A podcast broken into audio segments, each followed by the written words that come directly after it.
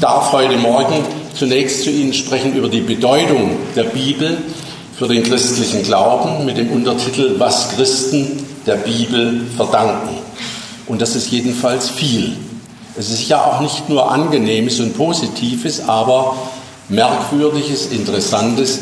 Die Bibel ist ein merkwürdiges Buch und sie ist ein beeindruckendes Buch. Das beginnt schon damit, dass man darüber streiten kann, trefflich streiten, ob die Bibel überhaupt ein Buch ist oder ob sie nicht vielmehr eine Bibliothek ist. Denn wenn etwas von seiner Entstehungsdauer her ungefähr auf 700 Jahre zurückblicken kann, da wären wir jetzt so beim Nibelungenlied, wenn wir zurückgehen, da hätte es angefangen und jetzt fertig ist, und dann aus so vielen unterschiedlichen Teilen und Büchern besteht, das Alte Testament schon einmal aus 17 Geschichtsbüchern und 17 prophetischen Schriften und dazu noch fünf sogenannten Lehrschriften von Hiob bis zu dem wunderbaren erotischen Hohen Lied. Und im Neuen Testament mit fünf Geschichtsbüchern, nämlich den Evangelien und der Apostelgeschichte, 21 Briefen, davon zwei Drittel dem Apostel Paulus zugeschrieben und dann noch zum Schluss die merkwürdige und interessante Offenbarung des Johannes, dann merkt man, das ist eine riesige Baustelle von ganz unterschiedlichen Texten über Jahrhunderte hin, von unterschiedlichen Menschen in mindestens drei verschiedenen Sprachen, Hebräisch, Aramäisch, Griechisch geschrieben. Ich nehme mal an, das haben Sie alles in den letzten Tagen reichlich gehört. Das äh, können Sie jetzt inzwischen selber schon Ihren Nachfahren weitererzählen. Deswegen wollte ich auch nur daran erinnern und sagen, das ist mir auch geläufig. Wie kommt man trotzdem, wie kommt man trotzdem darauf, die Bibel als Bibel, und das heißt ja einfach als Buch oder manchmal auch als Buch der Bücher zu bezeichnen, geradezu als die Grundidee, die, das ultimative, die ultimative Verwirklichung eines Buches. Das kann man nur verstehen, wenn man die Bedeutung dieser Schriftensammlung für das Judentum und für das Christentum in den Blick nimmt. Und davon wird heute Vormittag mehrfach und unter verschiedenen Aspekten die Rede sein. Für beide Religionsgemeinschaften, das Judentum und das Christentum, sind Teile der Bibel oder die Bibel im Ganzen heilige Schrift oder wie das auch mit einem Fachausdruck bezeichnet wird, Kanon. Bei Kanon denken wir eher am ehesten an eine Gesangsübung in mehreren Gruppen, die mehr oder weniger gut klappt. Kanon bedeutet ursprünglich Maßstab, Norm, an der man sich ausrichtet. Und im Laufe der Jahrhunderte ist für das Judentum wahrscheinlich bis zum Ende des ersten nachchristlichen Jahrhunderts wird das gedauert haben, aus der Sammlung von ganz unterschiedlichen Texten, die vielleicht mal ursprünglich abends beim Schafe hüten und beim Warten, bis man mit der Tränke dran ist, erzählt wurden oder die von Prophetenschülern mitgeschrieben wurden, wenn ihre Meister Worte sagten oder die in einer Kanzlei oder im Umfeld eines Tempels aufgeschrieben, gedichtet wurden. Aus diesen ganz unterschiedlichen Texten ist eine Sammlung geworden, die schließlich die heilige Schrift ist. Und übrigens auch in der Bibel selber kommen beide Ausdrücke immer wieder nebeneinander vor. Da heißt es die Schriften oder die Schrift. Da ist das dann schon als einheitliche Größe. Das könnte Erwartungen wecken, die dann aber wiederum durch den Text auf, wie ich finde, sehr erfreuliche Weise in Frage gestellt und gebrochen werden. Es ist für mich eine immer wieder neu staunenswerte Tatsache, dass es keinen einzigen großen, bedeutenden Text in der Bibel gibt, der nicht in mehreren Varianten und Überlieferungen vorkommt und dabei Unterschiede aufweist. Ich zähle mal auf. Die Bibel beginnt in den ersten beiden Kapiteln mit zwei Schöpfungserzählungen die ihrer Entstehung nach Jahrhunderte auseinanderliegen, die man beim besten Willen nicht miteinander harmonisieren kann, weil die eine Schöpfungsgeschichte mit dem berühmten Tohu Wabohu, dem Wüsten und Leeren, diesem Ursumpf beginnt und dann allmählich die Unterscheidung von Himmel und Erde, Land und Meer, Gestirne, dann bringt das Wasser, bringt das Land äh, Pflanzen hervor, dann bringt das Wasser Seetiere, Meerestiere hervor, dann werden die Landtiere erschaffen und zum Schluss der Mensch. Alles vom Weiten, vom Universalen hin zum Menschen. Und im zweiten Kapitel ist es genau umgekehrt. Da gibt es noch überhaupt gar nichts anderes außer trockene Erde. Und aus der formt Gott einen Menschen. Um den herum baut er dann einen Garten. Da hat es noch gar nicht geregnet. Dann werden erst die Pflanzen eingesetzt, so richtige Gartenarchitektur. Dann kommen die Tiere, also vom Menschen aus ins Weite. Na, das haben die Menschen doch damals die diese unterschiedlichen Texte zusammengefügt haben zu einer Bibel, auch gesehen, dass das zwei ganz verschiedene Zugehensweisen waren. Man kann vermuten, dass das zweite dem naturwissenschaftlichen oder sagen wir vorsichtiger, dem naturkundlichen Bildungsstand entsprach, wie er 600, 700 Jahre vor Christus existierte. Und den nimmt die Bibel auf, nehmen die Verfasser von 1. Mose Kapitel 2 auf und sagen, und das ist das Werk Gottes. Hat auch noch einen eigenen Namen, Yahweh Elohim. Und ein paar Jahrhunderte später, als Israel schon Kontakt hatte mit den Babyloniern und ihrer Naturwissenschaft, kommt diese ganz andere, uns geläufigere Schöpfungsgeschichte in 1. Mose 1, wo es mit dieser Urflut beginnt und auf den Menschen zugeht. Und da heißt Gott nur noch Elohim der Gott oder die Götter. Und das wird einfach nebeneinander gestellt. Und das zeigt, dass die Probleme, die manche Menschen damit haben, biblischer Schöpfungsglaube und Evolutionstheorie, keine echten Probleme sind. Unser derzeitiger Stand des Wissens über die Weltentstehung wird durch die Hypothese der Evolutionstheorie wahrscheinlich am besten beschrieben. Vielleicht lacht man oder lächelt man darüber in 200, 300 Jahren wenn die Menschheit das so lange noch überlebt, und sagt, ach, wie die sich das damals vorgestellt haben, ist das nicht putzig? Aber wenn wir das so sagen, dass wir glauben, dass Schöpfung durch Evolution geschieht, dann meinen wir, dass das Ja Gottes zu dieser Welt in einer Weise zum Ausdruck kommt, wie wir sie auch naturwissenschaftlich erkennen und beschreiben können. Aber nicht diese Beschreibung ist der Glaubensinhalt, sondern der Bezug, der zwischen Gott und dieser Geschichte bezeugt und hergestellt wird. So beginnt also das Alte Testament schon in den ersten beiden Kapiteln und wenn man es mal einmal gehört hat, dann sagt man, wie konnte ich das bisher bloß übersehen, mit zwei ganz unterschiedlichen Schöpfungserzählungen und stellt sie nebeneinander. Dann kommen die zehn Gebote zweimal vor. In 2. Mose 20 und in 5. Mose 5. Sehr gut zu merken. 2. 20, 5. 5 im Großen und Ganzen übereinstimmen, teilweise sogar wörtlich. Aber da gibt es Passagen, die sind in dem einen Dekalog, in dem einen Zehnwort anders als im anderen. Begründung etwa für die Sabbatruhe und anderes. Im Neuen Testament wird es noch toller. Was für ein Mut an das, den Anfang des Neuen Testaments, vier unterschiedliche Evangelien zu setzen. Aus Gemeindeseminaren kenne ich gelegentlich so den Stoßseufzer. Also warum könnt ihr Theologen nicht mal so eine vereinfachte, so eine richtige Bibel machen, wo, wo alles, äh, was so stört und was doppelt ist oder was äh, nach eurer Meinung nicht stimmt, raus wäre? Das wäre eine schreckliche Verarmung, wenn wir nur noch ein einziges Evangelium hätten, wo sich doch vier, Matthäus, Markus, Lukas und Johannes, durchgesetzt haben und aus vier verschiedenen Perspektiven das Leben, nicht alle die Geburt, das haben wir nur bei Matthäus und bei Lukas, die anderen sagen uns dazu nichts, das Leben, Leiden, Sterben, Auferstehen Jesu Christi beschreiben. Mit anderen Sprachbildern, in einem anderen Denkhorizont und Zusammenhang.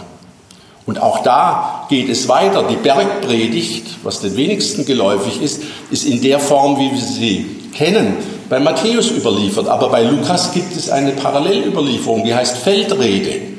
Und da ist vieles weggelassen, aber auch vieles anders akzentuiert. Selbst das Vaterunser haben wir zweimal im Neuen Testament, auch wiederum bei Matthäus und bei Lukas, aber nicht miteinander übereinstimmend. Und dann gar die Bekehrung des Apostels Paulus wird in der Apostelgeschichte gleich dreimal erzählt. Und wenn man den Text miteinander vergleicht, stößt man sogar auf massive Widersprüche im Blick auf die Frage, was haben eigentlich die Begleiter des Paulus vor Damaskus gehört und gesehen? Und an einer Stelle heißt es, sie sahen auch das Licht, aber sie hörten keine Stimme. Und einige Kapitel weiter heißt es genau umgekehrt. Sie hörten dieselbe Stimme, aber sie sahen nichts.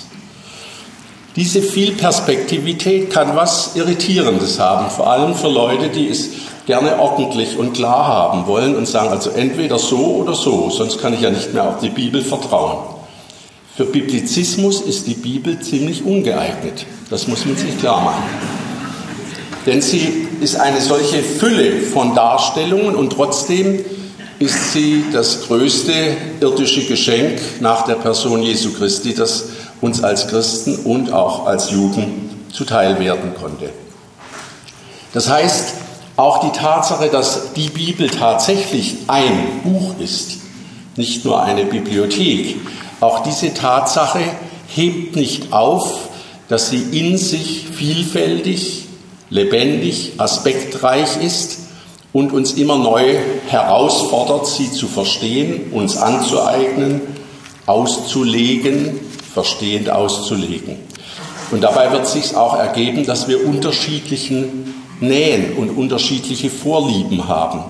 Dass die eine schwärmt geradezu für das Johannesevangelium und ein anderer sagt, also das ist mir viel zu verwickelt und er kommt überhaupt nicht voran und dann vergisst er, dass ja da Jesus eigentlich noch steht und mit Nikodemus sich enthält, unterhält und jetzt ist er schon wieder wo ganz anderes und hat dazu einen weniger guten Zugang. Das heißt aber auch, die Vielstimmigkeit der Bibel eröffnet vielerlei Zugänge. Und nun wäre das alles, jedenfalls in meinem Sinn, gröblich missverstanden, wenn man sagt, ach so, das ist so Konstruktivismus, das ist so Pluralismus, anything goes, das kann man so machen und auch ganz anders. Nein, es gibt eine Fülle von Texten, die auch etwa um die Zeitenwende herum zirkulierten in der neu entstehenden Christenheit und die nicht in die Bibel aufgenommen worden sind. Manche tauchen immer mal wieder auf als große Sensation in der Presse. Oh, oh, da gibt es ja noch ein Thomas und ein sowas und Petrus Evangelium. Wenn man sie dann mal anschaut, muss man sagen, na, die alte Kirche hatte eigentlich ganz guten Geschmack, was sie reingenommen hat und was sie nicht reingenommen hat in die Bibel. So hm, willkürlich ist das überhaupt nicht. Aber auch das ist eine Frage, mit der ich mich heute Morgen ein bisschen genauer mit Ihnen zusammen beschäftigen möchte. Dabei ist ein Phänomen, das Ihnen in den letzten Tagen vorgeführt worden sein muss, die Tatsache, dass für die Christen, wenn sie von der Heiligen Schrift sprechen, nur das Alte Testament gemeint ist. Wenn man etwas nachdenkt, sagt man ja logisch, wo soll denn auch das Neue Testament da schon herkommen? Das ist ja keine Religion, die aus einem Buch entstanden ist, sondern in einem Buch Ausdruck findet. Und wenn die Christen zusammenkommen zum Gottesdienst, sei es in der Synagoge, sei es in ihren Häusern, wenn sie die Schrift lesen und wenn sie sagen, alle Schrift, die von Gott eingegeben ist, die ist Nütze zur Lehre und zur Besserung, dann meinen sie immer nur das Alte Testament, ihre Schrift. Das ist ihre griechisch gesprochen Graphe, an der sie sich orientieren. Und da gibt es im Neuen Testament zwei Szenen, die sind so eindrucksvoll und schön und anschaulich, dass ich sie Ihnen auch im Wortlaut nicht vorenthalten möchte, weil man sehen kann, wie das entstanden ist und welche Bedeutung die Bibel für die frühe Christenheit schon hatte. Die erste Geschichte steht nur im Lukasevangelium, dort im vierten Kapitel und handelt von Jesus, als er offensichtlich nach längerer Zeit der Abwesenheit wieder einmal in seine Heimatstadt Nazareth zurückkommt und dort den Synagogengottesdienst besucht. Und da heißt es, und er kam nach Nazareth, wo er aufgewachsen war, und ging nach seiner Gewohnheit am Sabbat in die Synagoge. Und stand auf und wollte lesen. Da wurde ihm das Buch des Propheten Jesaja gereicht und als er das Buch auftat, fand er die Stelle, wo geschrieben steht, Jesaja 61, der Geist des Herrn ist auf mir, weil er mich gesalbt hat, zu verkündigen das Evangelium den Armen. Er hat mich gesandt, zu predigen den Gefangenen, dass sie frei sein sollen, und den Blinden, dass sie sehen sollen, und den Zerschlagenen, dass sie frei und ledig sein sollen, und zu verkündigen das Gnadenjahr des Herrn. Und als er, Jesus, das Buch zutat, gab er es dem Diener und setzte sich. Und alle Augen in der Synagoge sahen auf ihn. Und er fing an, zu ihnen zu reden. Heute ist diese Schrift erfüllt vor euren Ohren. Und sie gaben alle Zeugnis von ihm und wunderten sich, dass solche Worte der Gnade aus seinem Mund kamen und sprachen, ist das nicht Josefs Sohn? Und er sprach zu ihnen, er werdet mir freilich die Sprichwort sagen, Arzt, hilf dir selber. Denn wie große Dinge haben wir gehört, die in Kapernaum gestanden, äh, geschehen sind. Nun tu auch so in deiner Vaterstadt.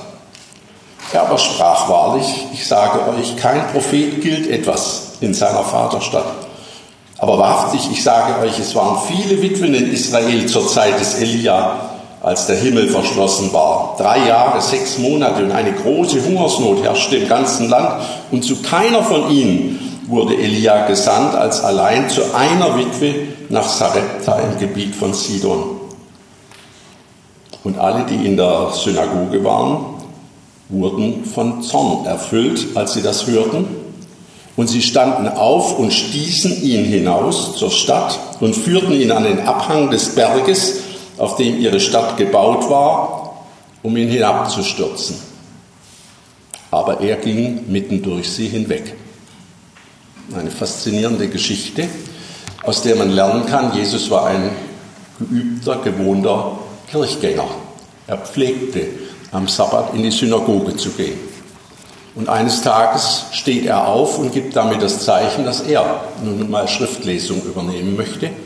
Und man reicht ihm die Jesaja-Rolle und er, sie ist schon dort aufgerollt oder er rollt sie auf, wo Jesaja 61 steht, dass jetzt Gottes Gnade für die Zerschlagenen, die Elenden, die Bedürftigen sich ereignet. Und dann endet er mit dem Lesen und setzt sich hin. Und das ist das Zeichen, dass er nun lehren will. Man sitzt in Israel beim Lehren auf dem Lehrstuhl, hat sich für uns erhalten, obwohl wir schon lange stehen. Und dann kommen diese Worte, heute ist diese Schrift erfüllt vor euren Ohren. Und die erste Reaktion der Zuhörerschaft ist totale Begeisterung. Und hier sehen wir die wichtige Funktion des Alten Testaments für die neu entstehende Christenheit. Man entdeckt in diesem Alten Testament Ankündigungen, Verheißungen und bringt sie in Zusammenhang mit der Person Jesus selber. Jesus bringt sie in diesen Zusammenhang, indem er sagt, das, was da angekündigt ist beim dritten letzten Jesaja-Teil, das geschieht jetzt. Und sie finden das toll. Einer von uns ist durchgekommen, der ist es. Alle sind begeistert. Ja, haben wir uns schon immer gedacht, er war schon immer so begabt und so freundlich. Und, äh, und dann aber dreht sich das ganze Blatt. Jesus merkt, daraufhin erwartet Nazareth von ihm nun so eine Sonderbehandlung, dass er das, was er kann, jetzt gerade hier zu Hause zeigt und sagt, nee, nee, der Prophet gilt nichts in seinem Vaterland oder in seiner Vaterstadt. Und er nennt einige Beispiele aus der Geschichte und dann schlägt die Stimmung, wie dann auch später kurz vor dem Kreuz, vom Hosianna zum Kreuzige um. Da ist nur, stürzt ihn runter. Man führt ihn raus und will ihn gleich erledigen. Und dann kommt dieser souveräne Satz, aber er ging mitten durch sie hinweg. Was für eine Ausstrahlung, Hoheit muss das gewesen sein, die dadurch zum Ausdruck kommt. Und hier sehen wir, wie in so einer kleinen Miniatur, wie die frühe Christenheit mit dem Alten Testament umgeht, was es ihr bedeutet. Und dann gibt es die zweite Geschichte auf die ich verweisen will. Manche werden sie auch kennen, von jenem äthiopischen Finanzminister, der zu einer Bildungsreise nach Jerusalem gekommen war und sich dort auch eine Jesaja-Rolle gekauft hatte und die studieren wollte, in der Hoffnung, da findest du etwas, was für dein Leben grundlegend und tragend ist. Und er sitzt auf seinem Wagen, Hebräisch kann er offensichtlich, aber er versteht den Sinn der Worte nicht. Und da wird durch Gottes Geist Philippus zu ihm hingeschickt, einer, der eigentlich als Diakon gewählt ist, aber der sich in dem Fall als äußerst hilfreich erweist. Und er läuft neben dem Wagen her und hört, wie der äthiopische Finanzminister halblaut liest von dem Gottesknecht, der geschlagen war, der geopfert war. Und wir dachten, er sei von Gott geschlagen, aber er ist um unserer Sünde und unserer Missetat willen geschlagen. Und da schaltet sich Philippus ein und sagt, verstehst du auch, was du liesest? Diese wunderbare Verstehensfrage, die man immer wieder mal braucht, wenn jemand kommt und sagt, verstehst du es eigentlich? Und er sagt, wie soll ich es verstehen, wenn mir es niemand erklärt? Aber komm rauf auf den Wagen, erklär es mir. Und dann erklärt Philippus diese Stelle über den Gottesknecht, die bis heute als sehr schwer verständlich gilt, im Licht der Erfahrungen, der Erlebnisse mit dem Tod und der Auferstehung Jesu Christi und sagt, das, was da angekündigt ist, der Gottesknecht, der nicht von Gott geschlagen ist, sondern der mit uns solidarisch wird, der unser Elend auf sich nimmt, unsere Schuld, unsere Leid bis in den Tod hinein, das ist Jesus Christus. Das überzeugt den Mann so, dass er sich sofort taufen lässt. Hier haben wir den Vorgang, dass eine alttestamentliche Stelle verstehbar wird durch das Erzählen von dem, was mit Jesus Christus geschehen ist.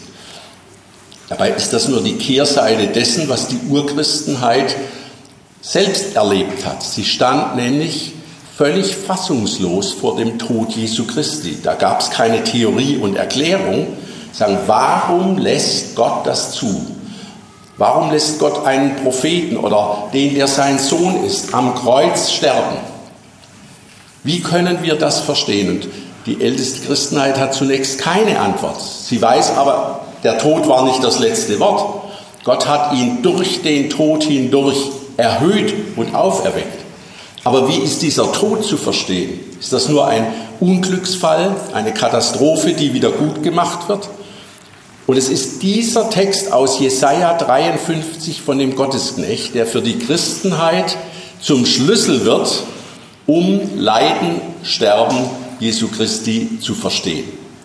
Und hier sehen wir vom Anfang an, wo noch gar keine neutestamentlichen Schriften vorhanden sind, wie die Christenheit darauf angewiesen ist, den Text, der ihr aus ihrer Herkunft und Erziehung vertraut ist, das Alte Testament als Schlüssel zum Verstehen der neuen Ereignisse des Lebens, Leidens und Sterbens Jesu Christi zu nehmen, sich schenken zu lassen. Aber dann beginnt alsbald die eigene Textproduktion wie Sie jetzt wissen müssen nach so vielen Tagen Bibel, nicht mit den Evangelien. Das ist ja sehr oft der Irrtum zu meinen, was vorne steht, war das Erste. Das ist auch im Koran genau umgekehrt. Was vorne steht, ist das Letzte und äh, Späteste. Aber auf den Koran und den Vergleich will ich erst im zweiten Vortrag eingehen.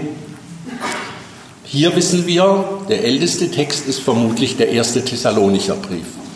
Und in einem anderen Brief, nämlich in dem Brief an die Philipper, haben wir ein Lied, das als der, das älteste Liedstück gilt, dieser Christus-Hymnus in Philipper 2 mit den großartigen Worten, dass Christus eines Wesens mit Gott war und in diese Welt sich erniedrigt hat, gehorsam war bis zum Tod am Kreuz und Gott ihn erhöht hat und ihm den Namen verliehen hat, der über alle Namen ist, das ist nämlich der Gottesname selber. Herr darf er nun heißen. Er darf angebetet werden. Und damit, mit diesen Briefen, beginnt die Entstehung des Neuen Testamentes. Wir haben Grund zu der Annahme, dass diese Briefe an einzelne Gemeinden gerichtet waren. Manchmal tragen sie auch den Namen Philippi, Saloniki. Dann aber weil diese Briefe so faszinierend und interessant waren, weitergereicht wurden an andere Gemeinden, dann allmählich Sammlungen entstanden und dann ging es bei den Evangelien wohl ähnlich und das brauche ich hier und will ich hier nicht wiederholen. Und da gibt es dann noch mal ein drittes und letztes Beispiel für den Zusammenhang von Altem und Neuem Testament. Im Alten Testament, und zwar im zweiten Buch Mose, taucht eine merkwürdige Vorstellung auf. Da gibt es die Verheißung, wenn das Volk Israel den Willen Gottes tun wird, dann wird es ein Volk aus lauter Priestern sein. Das ist eigentlich religionsgeschichtlich ein Nonsens. Denn Priester sind die Gestalten, die das Volk mit Gott in Verbindung bringen, die den Willen Gottes an das Volk ausrichten die Gebete des Volkes vor Gott bringen, die Opfer, also die Bodengänger zwischen Gott und dem Volk. Und da wird nun verheißen, wenn ihr meinen Willen tut, dann werdet ihr alle Priester sein. Das heißt, es wird gar keinen besonderen Stand mehr geben, sondern alle Menschen werden einen direkten, unmittelbaren Zugang zu Gott haben. Und das Neue Testament im ersten Petrusbrief und der Johannes-Offenbarung, nimmt diesen Gedanken auf und sagt, und das ist geschehen in Jesus Christus. Was das Alte Testament an zwei Stellen verheißt, von dem sagt das Neue Testament auch in zwei Texten, das ist erfüllt. Und so hängen Altes und Neues Testament in der Entstehungs- und Frühgeschichte der Christenheit ganz eng miteinander zusammen um das Jahr 100 vor Christus, äh, nach Christus mag, ich hatte es vorhin gesagt, in der Synode von Jamnia das Alte Testament fertig gewesen sein. Beim Christentum hat das noch 200 Jahre länger gedauert, aber auch das wurde dringlich, sich zu verständigen, welche sind denn nun unsere kanonischen, unsere gültigen Texte und dass die Christenheit hier Handlungsbedarf bekam, verdankte sie einem Mann, der schließlich als der Erzketzer im Altertum galt, einem Reeder, also einem Schiffsbesitzer vom Schwarzen Meer mit Namen Marcion oder Markion. Das war ein ganz äh, kluger Kopf, aber so ein bisschen überklug, wo es dann immer gefährlich wird. Und ein großer Wissenschaftler hat mal gesagt, der Marcion war vor Augustin der einzige, der den Apostel Paulus verstanden hat. Aber er hat ihn leider missverstanden. Das ist nicht nur eine gut formulierte Pointe, sondern trifft die Sache genau auf den Punkt, nämlich zu sagen, das, was das Besondere der neuen Botschaft ist, die Paulus nun formuliert von der Rechtfertigung des Menschen allein durch Glauben, das hat Marcion verstanden, aber er nimmt das auf als eine Absage an das Alte Testament und darum schafft er selber eine Auswahl, der nur das Lukasevangelium und einige wenige Paulusbriefe angehören. Das ganze Alte Testament fliegt raus und alles, was im, Alten Test, im Neuen Testament an das Alte Testament erinnern könnte, streicht er auch. Und da ist die christliche Kirche wach geworden. Das war, wir können es genau datieren im Jahr 144 nach Christus. Hat gesagt, das kann nicht sein. Wir können uns nicht von diesen Wurzeln abschneiden, von denen unser Glaube herkommt. Und darum hat Marcion unfreiwillig das Verdienst, diesen Prozess der neutestamentlichen Kanonbildung angestoßen und wesentlich befördert zu haben. Nun, wenn die Bibel für die Christenheit Kanon ist, also die Sammlung von Schriften, an der die christliche Kirche sich zu orientieren hat, dann taucht ein Einwand auf, der auch von der katholischen Kirche in der Reformationszeit immer wieder einmal formuliert worden ist. Habt ihr Christen, habt ihr evangelischen Christen nicht vergessen, dass diese Bibel selber das Werk der Kirche ist? Die Kirche hat doch den Kanon zusammengestellt, also steht doch offensichtlich die Kirche über dem Kanon. Er ist ihr Werk. Und einer der ersten und äh, klügsten, die sich mit diesem Einwand beschäftigt haben, ist der Genfer Reformator Johannes Calvin. Ich habe auf dem Handout, das Sie in Ihrer Mappe haben müssten, in kurzer Fassung die Antwort formuliert, äh, abgedruckt, die Johannes Calvin in seiner Institutio auf diesen Einwand gibt. Das ist das im Handout die Nummer 4. Sind fünf Texte im Ganzen, die werden alle heute vorkommen. Handout Nummer 4. Und da schreibt Calvin, bei vielen hat sich der verderbliche Irrtum eingeschlichen, die Schrift habe nur so viel Gewicht, als ihr das Gutdünken der Kirche zugestehe. Man spottet dabei und fragt, wer verbürgt uns, dass diese Schriften von Gott stammen? Und wer versichert uns, dass sie heil und unversehrt bis in unsere Zeit überkommen sind? Wer soll uns überzeugen, dass das eine Buch in Ehrfurcht anzunehmen und das andere auszuschließen ist? Wer, wenn nicht die Kirche, für alle diese Dinge eine klare Regel vorschriebe? Aber, sagt Calvin, solche Spitzfindigkeiten widerlegt ein einziges Wort des Apostels. Er bezeugt, dass die Kirche erbaut ist auf dem Grund der Propheten und Apostel. Epheser 2,20. Wenn nun, sagt Calvin, die Lehre der Propheten und Apostel das Fundament der Kirche ist, so muss sie schon eher Autorität haben, als die Kirche überhaupt da ist. Wenn es zu einer solchen Anerkennung der Schrift durch die Kirche kommt, so bedeutet das nicht, dass die Kirche die Schrift erst glaubwürdig mache. Es geschieht doch im Gegenteil, weil die Kirche hier die Wahrheit ihres Gottes erkannt, erkennt und ihr deshalb Verehrung entgegenbringt. Denn die Wahrheit der Schrift erweist sich ganz von selbst. Die Gewissheit aber, die sie uns gewinnt, die erlangen wir durch das Zeugnis des Geistes.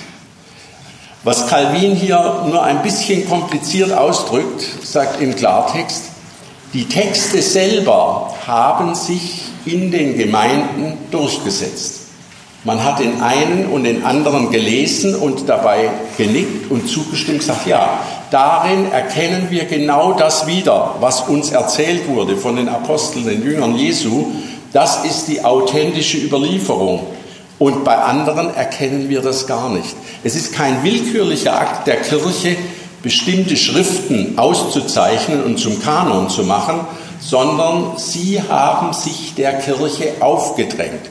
Karl Barth, der große Schweizer Theologe, hat es in seiner kirchlichen Dogmatik vor etwa 50 Jahren so formuliert, die Bibel hat sich der Kirche als Kanon imponiert.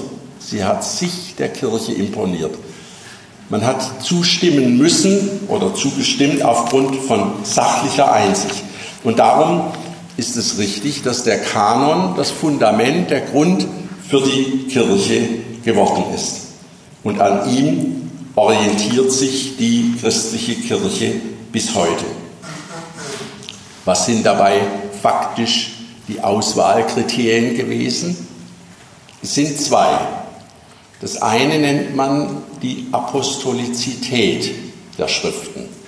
Das heißt im formalen Sinn solche Schriften, von denen man annahm, sie gehen auf Apostel und ihre Schüler zurück. Der Grund es müssen Augenzeugen gewesen sein, Menschen, die dabei waren, die selber vom Miterleben und nicht nur aus dritter Hand etwas mitbekommen haben und das nun weitergeben. Aber dieses formale Kriterium der Apostolizität kann man entweder rein formal verstehen und sagen, war er dabei, oder sachlich begründet. Und einer der kühnsten Gedanken, den Luther schon 1522 formuliert, als er sein Neues Testament zum ersten Mal übersetzt herausgibt, finden Sie auf dem Handout als Nummer zwei. Und da erklärt Luther, was er unter Apostolizität versteht, welches Kriterium er inhaltlich angelegt wissen will bei der Frage, ist das eine für Christen, für die Kirche normative Schrift. Er schreibt, das Amt eines rechten Apostels ist, dass er von Christi Leiden und Auferstehung und Amt predige, und lege dessen Glaubensgrund, wie Christus selbst in Johannes 15 sagt, ihr werdet von mir Zeugen, oder wie es bei uns heißt jetzt, ihr werdet meine Zeugen sein. Und darin stimmen alle rechtschaffenen heiligen Bücher überein, dass sie allesamt Christum predigen und treiben, das heißt voranbringen.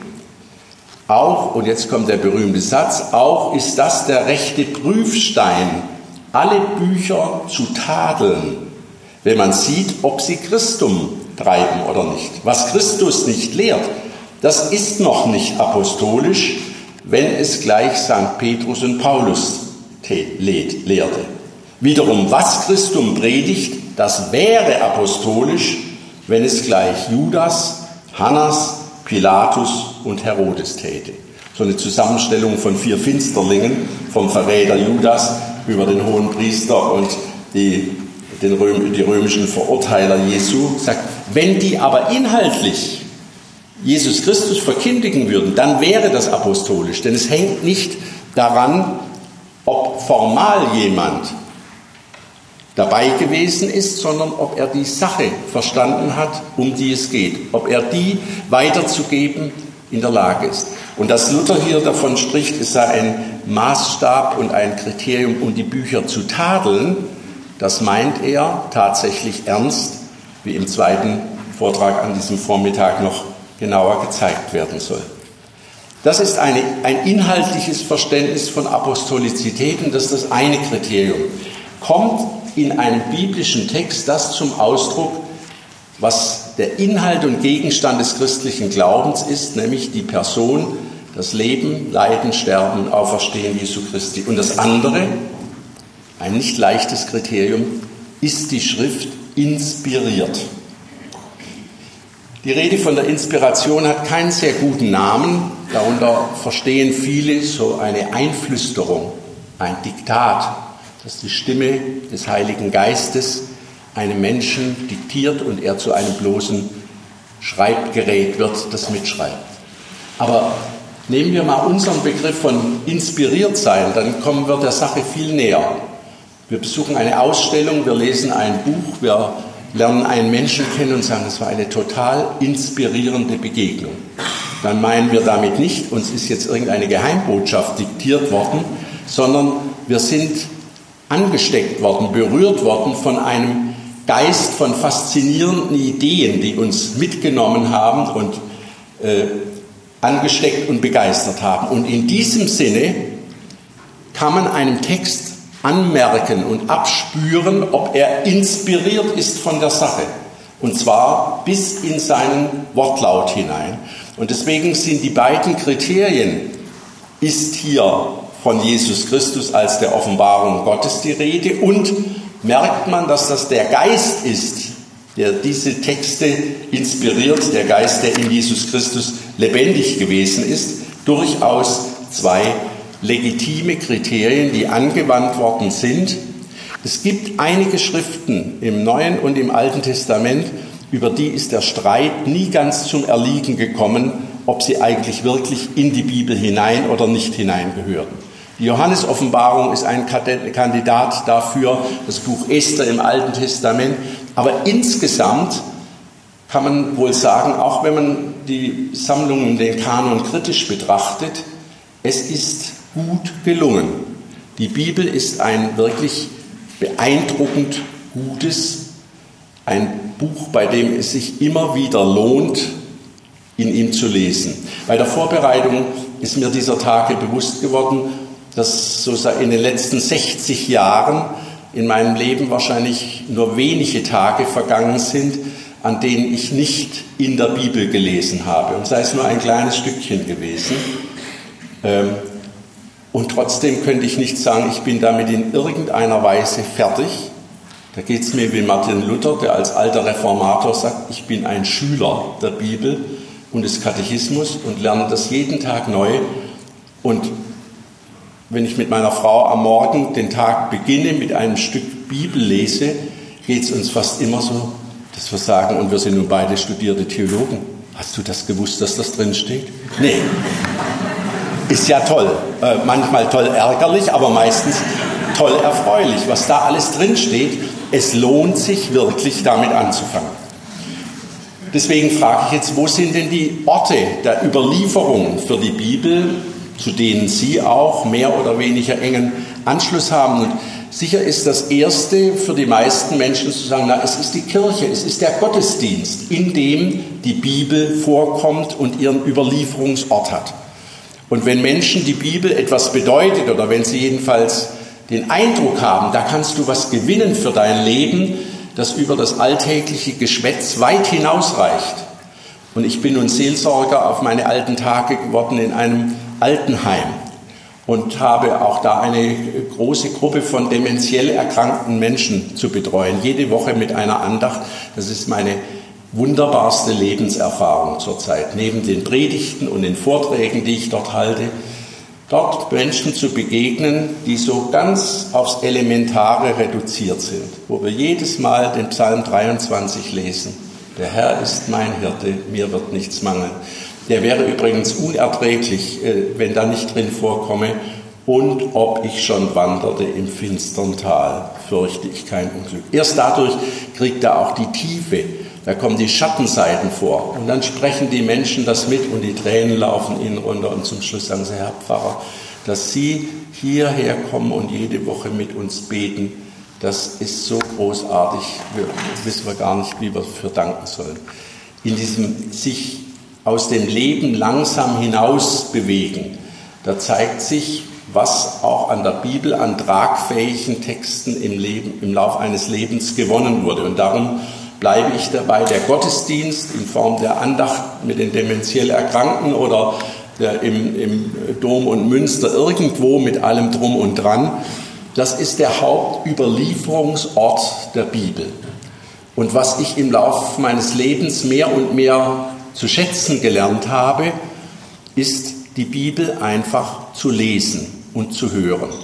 Nicht gleich auszulegen. Die Predigt ist gut und schön und ich predige leidenschaftlich und eigentlich predige ich immer ein bisschen auch in solchen Vorträgen, aber das ist halt so eine Angewohnheit.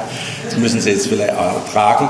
Aber einfach die Bibel zu hören.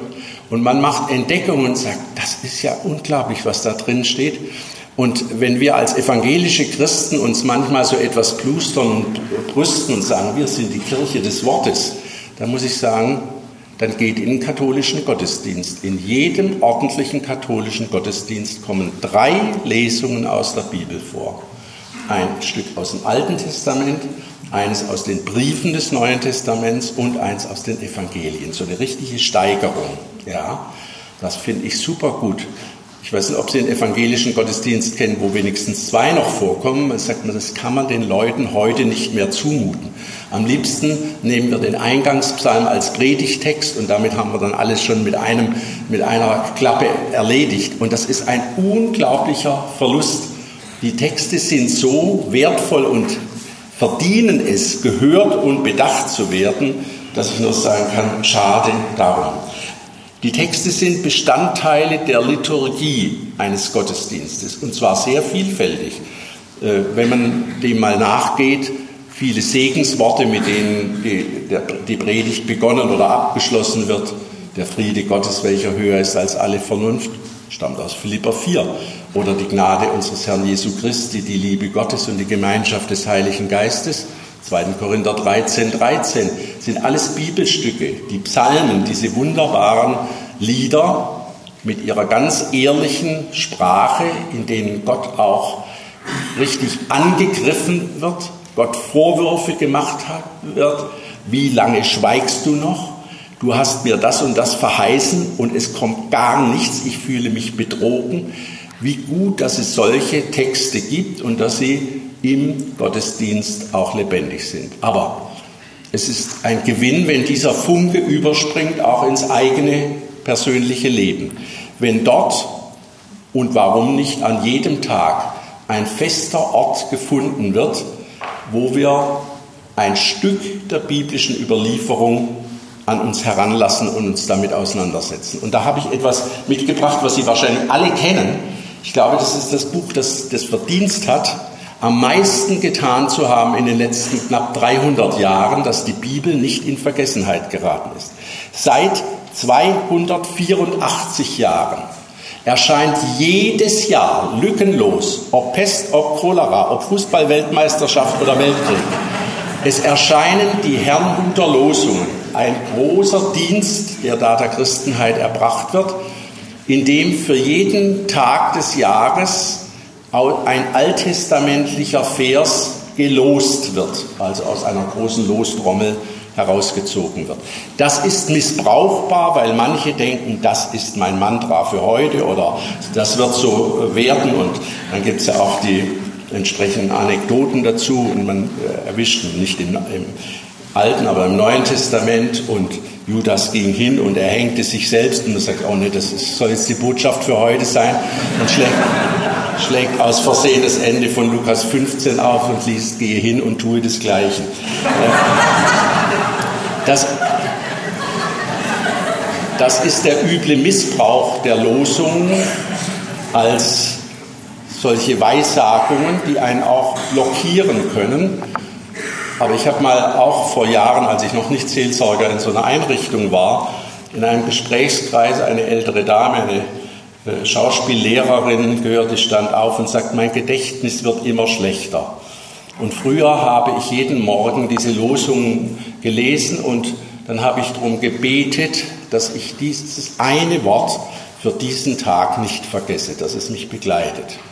Inzwischen weiß ich, das Gebet kann nicht mehr erhört werden, darüber bin ich raus. Sagt sie, und jetzt bete ich nur noch darum, dass das Leuchten, das von diesem Wort ausging, mich den Tag über begleitet. Das fand ich sehr anrührend und sehr schön zu sagen, ich weiß nicht mehr, was es war, aber es leuchtet äh, etwas und das tut mir gut. Zu diesem alttestamentlichen gelosten Text wird dann ein neutestamentlicher gesucht, der passt, dann noch eine Liedstrophe und drunter stehen Angaben und Hinweise darauf, wie man im Lauf von vier Jahren, angeleitet hierdurch, das ganze Neue Testament lesen kann, abschnittsweise, und in sechs Jahren fast das ganze Alte Testament. Es ist eine Fülle von Hinweisen auch auf die Predigtexte, die am nächsten Sonntag kommen. Und falls es jemanden geben sollte hier, der sagt, hm, das, was Sie da so über die Bibel erzählen, macht mir irgendwo Appetit und Lust, aber wenn ich das schon sehe, so ein schwarzes Buch und so tausend Seiten und da gebe ich sofort auf, dann nehmen Sie das blaue Buch, die Losungen, und fangen mal an und pirschen sich ran.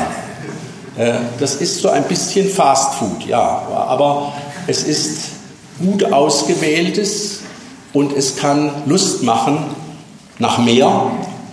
Und wenn es auch nicht mehr Lust macht, dann ist jedenfalls das oder sein Leuchten schon einmal da. Und deswegen habe ich mir vorgenommen, was ich anfangs gar nicht gedacht hatte, ich singe hier mal ein Lobliedchen auf die Herrnhuter Losungen, weil die wirklich einen großen Dienst tun und inzwischen so weltweit dass die Herrnhuter Losungen Jahr für Jahr in 60 Sprachen erscheinen, überall auch gut bezahlbar. Dann gibt es seit drei, vier Jahren auch eine Ausgabe für Jugendliche, die sehr ordentlich gemacht ist, für meinen Seniorengeschmack, also jedenfalls so ordentlich, dass ich sie meinen Enkelkindern äh, zu Weihnachten zu schenken pflege, bis die irgendwann sagen, ach nee, Opa, das, die Mühe musst du dir nicht mehr machen. Aber es wäre viel zu kurz gegriffen, wenn wir nur diesen, sei es gottesdienstlichen oder im persönlichen Andachtsbereich angesiedelten Gebrauch der Bibel in den Blick nehmen. Der ist für viele wichtig, aber für andere auch ganz weit weg. Ich möchte noch darauf hinweisen, welche Bedeutung die Bibel für das Verstehen unserer gesamten Kultur hat. Da denkt man vielleicht im ersten Moment, hm, wirklich? Ja, wirklich. Lassen Sie uns mal ein bisschen durchgehen, wie vieles an Weltliteratur, auch deutschsprachiger Weltliteratur, gar nicht richtig verstanden werden kann, wenn man nicht weiß, hier werden Motive, geradezu Zitate aus der Bibel aufgenommen und weitergeführt. Ich denke zum Beispiel an Goethes Faust. Und wer auch nur ein paar Seiten liest, das kommt mir bekannt vor. Das ist die Hiob-Geschichte. Hiob im Alten Testament, der Dulder, der dadurch zum Dulder wird, dass Satan sich von Gott ausbedingt diesen Hiob und seine Frömmigkeit mal so ein bisschen auf die Probe zu stellen. Gott fragt den Satan, der bei Gott verkehren darf, interessant für uns eine merkwürdige Vorstellung, aber so nimmt es dann Goethe ja auch auf, äh, spöttelnd und sagt von Zeit zu Zeit, äh, besuche ich den alten Herrn gern und finde es nett, dass er so äh, menschlich mit dem Teufel spricht. Und bei diesem Besuch sagt Gott, hast du mal auf den Hiob geschaut? Ist das nicht ein eindrucksvoll frommer Mann? Ja, sagt der Teufel, dem geht es ja auch gut. Das ist keine Kunst, fromm zu sein, solange es einem gut geht. Aber nimm ihm mal das weg, was er hat. Sein Reichtum, seine Kinder, seine Gesundheit. Dann wirst du sehen, wo seine Frömmigkeit bleibt. Und dann lässt Gott das zu. Er zieht gewissermaßen die Hand ab. Und dann wird Hiob getestet und geprüft bis aufs Blut. Und seine Frau sagt schon auf halbem Weg, komm, hör auf, schwör deinem Glauben ab und stirb. Und er reagiert sehr barsch und zugleich sehr überzeugend, indem er sagt, du redest wie törichte Menschen reden. Ich habe doch das Gute von Gott empfangen, warum sollte ich das Böse jetzt nicht auch annehmen? Und dann diese ganze Geschichte, die wird von Goethe aufgenommen und mit dem, der Faustgestalt in Verbindung gebracht. Nur mit dem großen Unterschied, dass dieser Faust an dem Tag, an dem er noch vom Suizid gerettet wird durch die Osterglocken, sich noch mit dem Teufel verbündet und für einen Augenblick Glück in seine Seele verspricht und am Ende von Faust I er schließlich vier Menschenleben auf dem Gewissen hat, der Dr. Faustus. Das seiner Liebsten von Gretchen und deren Kind, das sie umgebracht hat, und deren Mutter, die sie nur in Tiefschlaf versenken wollten, um erotisch freie Bahn zu haben, aber die Dosis falsch eingeschätzt zu haben und schließlich auch noch ihren Bruder, der im Duell umgebracht wird. Da laufen die Dinge dann weit auseinander, aber man versteht die Geschichte wahrscheinlich gar nicht, wenn man diesen Hintergrund nicht hat. Oder der Riesenroman von Thomas Mann, Josef und seine Brüder. Genial, großartig. Oder John Steinbeck, Jenseits von Eden. Ein Wort, das aus 1. Mose 4 stammt. Und sie lebten jenseits von Eden. Und was John Steinbeck schreibt, ist die Geschichte von Kain und Abel in die Gegenwart versetzt. Dasselbe und vielleicht noch stärker gilt für die Musik. Wie viele Oratorien und nicht nur Weihnachtsoratorium oder Matthäus- und Johannespassion, sondern eine Fülle von musikalischen äh, Dramen bei Mendelssohn Bartholdy, bei Penderecki haben biblische Vorlagen und Menschen stehen verständnislos, fassungslos davor, wenn sie sagen, wer erklärt mir das? Wovon ist da die Rede? Wie kann ich das verstehen?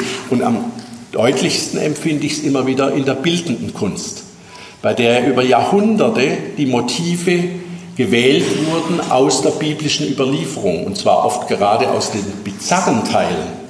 Isaaks Opferung, dass ein Vater bereit ist, aus Gehorsam gegen Gott das Messer zu zücken, um seinen einzigen Sohn, den er lieb hat, zu schlachten. Das hat die Künstler fasziniert. Und dann stehen die Leute davor und sagen, was macht denn der da mit dem Messer und dem Jungen?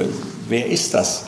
Diese Ratlosigkeit vor der Bildsprache einer großen kulturellen Tradition, die viele Menschen empfinden. Und ich habe da überhaupt nicht äh, so ein, ein Gefühl der Überlegenheit, sondern des tiefen Bedauerns sage, was ist da verloren gegangen?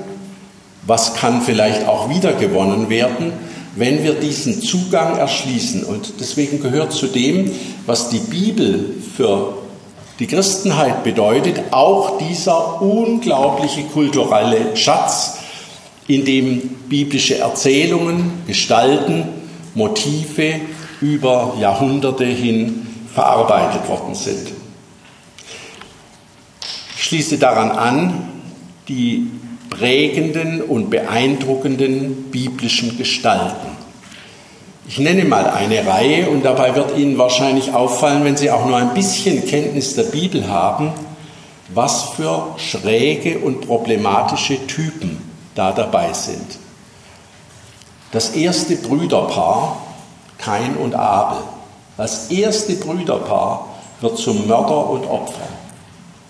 Was für ein finsteres Bild vom Menschen oder welch Realismus hier darin zum Ausdruck kommt.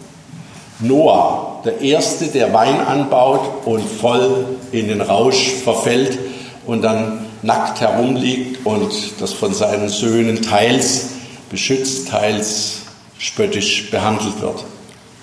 Die Abraham, der Vater des Glaubens, der offensichtlich ein ziemlicher Feigling war, vor allem wenn es für ihn gefährlich wurde und er die Tatsache, dass seine Ehefrau zugleich seine Cousine war, immer dann, wenn er das ein, den Eindruck hatte, dass irgendein mächtiger Mensch aus der Umgebung, ein König oder Fürst, ein Auge auf seine Frau geworfen hat, dann gesagt hat, er ist auch nur meine Cousine, äh, kannst du haben. Ähm, und er tatsächlich mehrfach die Sarah damit in große Gefahr gebracht hat. Ähm, man nennt es die Gefährdung der Ahnfrau, die da praktiziert wird. Jakob, der Stammvater Israels, ein Betrüger, wie er im Buche steht, der seinen Bruder um den Segen begaunert, seinen Onkel um die Schafherden, der alles kann, um Ränke zu legen und dann schließlich Mose, der jähzornige, der undisziplinierte, der den Willen Gottes oft nicht erfüllt und darum auch nicht das gelobte Land sehen darf.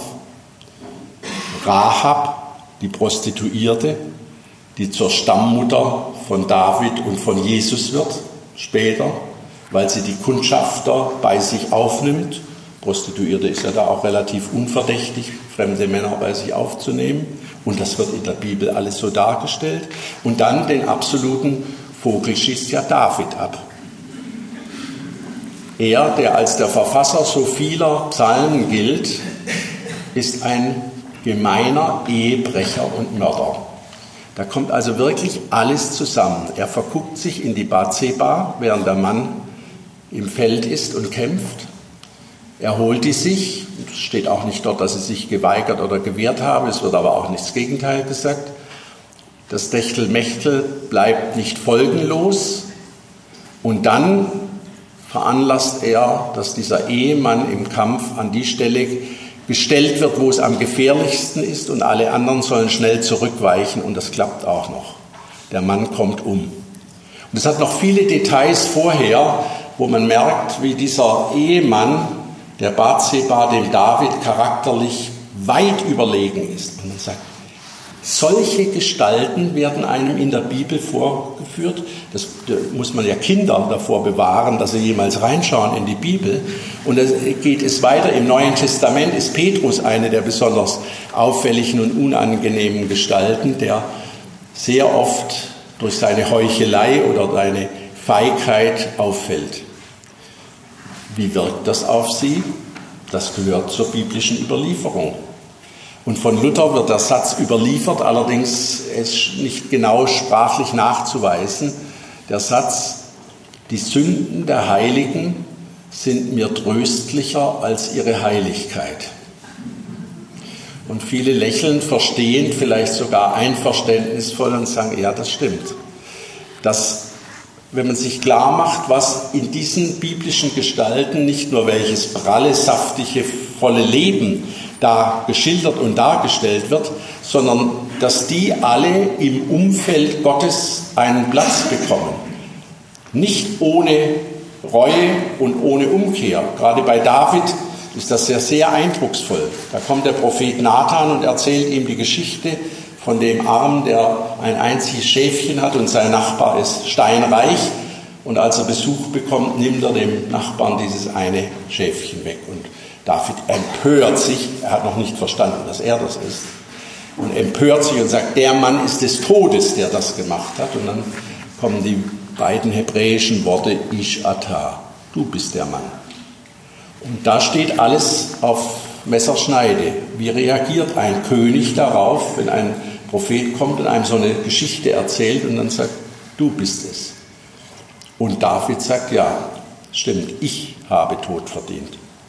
Ich habe mich so schuldig gemacht, dass ich keinen Anspruch darauf habe, weiterhin König zu sein. Und durch diese tiefe Reue, so wie bei Petrus, nachdem er Christus verleugnet hat, dreimal geschworen, ihn nicht zu kennen. Und dann kommt der entscheidende Satz, und er ging hinaus und weinte bitterlich.